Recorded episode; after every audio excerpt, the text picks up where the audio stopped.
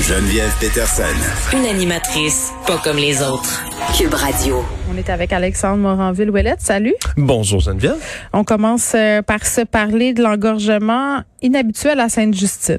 Ouais, en ce moment, c'est l'urgence, surtout du centre hospitalier universitaire, le CHU là, de Sainte-Justine, qui est Mm. anormalement achalandé par les jours qui courent. Parce qu'en ce moment, dès qu'il y a un enfant qui fait de la fièvre ou qui présente un symptôme de la COVID-19, ben, il est refusé à toutes les cliniques sans rendez-vous. Parce que là, avec le déconfinement, non, on pas, on semble pas avoir plus de cas de COVID-19, ce qui est une excellente nouvelle, mais c'est un retour en force des petits virus par exemple, qui, qui eux sont pas évidemment là, on se prémunise pas de ça avec le vaccin, donc les bronchites, les rhumes, etc. Ben en ce moment, les cliniques médicales réfèrent tous ces enfants-là au CHU de Sainte-Justine. Habituellement, il y a à peu près 3, il y a à peu près 300 enfants par jour en ce moment. Habituellement, c'est 180 là. Peut-être donner un petit truc aux gens qui nous écoutent euh, parce que je l'ai vécu là. Quand on appelle au 811 puis qu'on a des symptômes euh, covidish, disons ça comme ça, tu sais, on n'est pas certain, euh, mais il y a d'autres symptômes qui s'accompagnent de tout ça. Donc on soupçonne une autre maladie là, que ce soit pour son enfant ou pour soi. Euh, il t'envoie dans des cliniques chaudes. En fait, donc ils- Ouais. ce sont des cliniques sans rendez-vous euh, qui sont habituées de délai des cas potentiels de COVID. Donc tu passes un test là-bas puis tu as le droit euh, d'aller euh, finalement voir un médecin après tout ça pour pouvoir te faire évaluer. Donc c'est peut-être une meilleure solution qu'aller à l'urgence, engorger l'endroit puis souvent euh, il y a pas nécessairement assez de médecins de garde. Fait que ça c'est un autre des problématiques mais C'est un autre problème, ouais. pour vrai, le- on a souvent l'impression qu'au 811, moi c'était l'impression que j'avais là, tu t'appelles là, ils disent tout le temps d'aller à l'urgence, mais c'est pas vrai.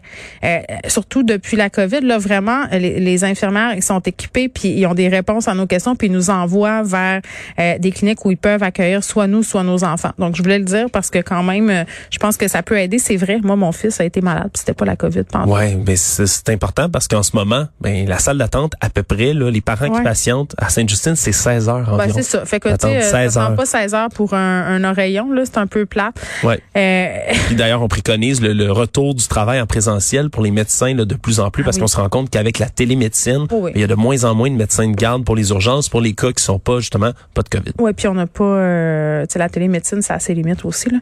Euh, tiers des Québécois qui auraient pensé à changer d'emploi durant la pandémie, c'est pas tellement surprenant. Ouais, un sondage intéressant réalisé par Calosum pour le compte d'Axtra, euh, ça indique que 35% des Québécois environ se sont interrogés sur leur carrière pendant la dernière année ou encore qui se sont trouvé une nouvelle vocation complètement. Euh, ouais, il y a 22% là-dedans qui disent avoir dû prendre des décisions dommageables pour leur carrière. Ouais, ben ça c'est ça c'est le, le côté moins heureux, mais je pense que 100% des Québécois ont eu des remises en question euh, par rapport à leur carrière. Tout le monde s'est ben hein. oui, on s'est posé tous des questions. Rappelle-toi au début dans les médias.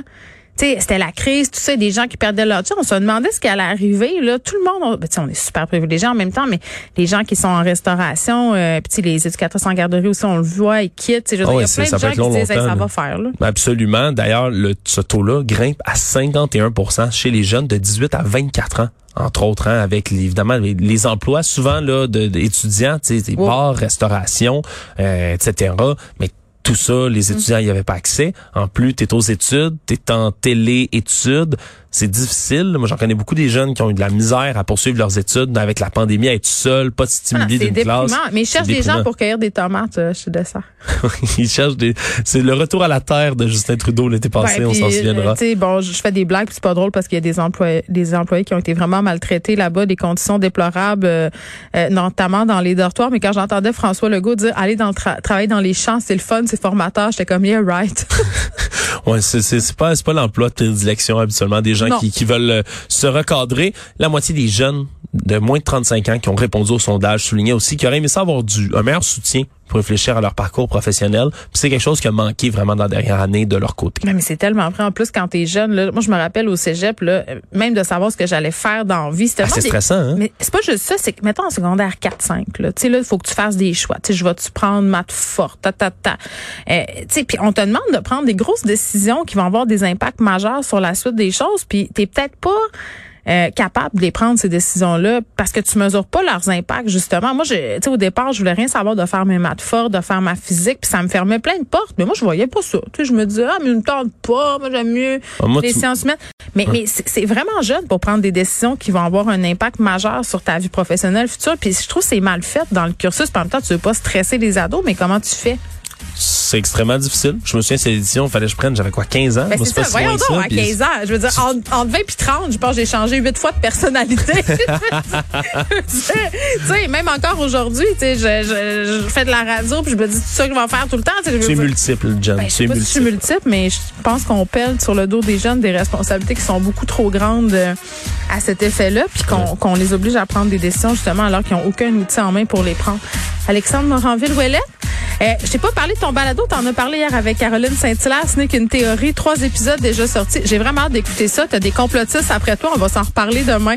Salut. Merci à toute l'équipe, euh, Maud Boutet, Frédéric Mockel, Luc Fortin à la recherche, Sébastien Laperrière à la mise en onde. Merci à vous les auditeurs, on se retrouve demain, 13h.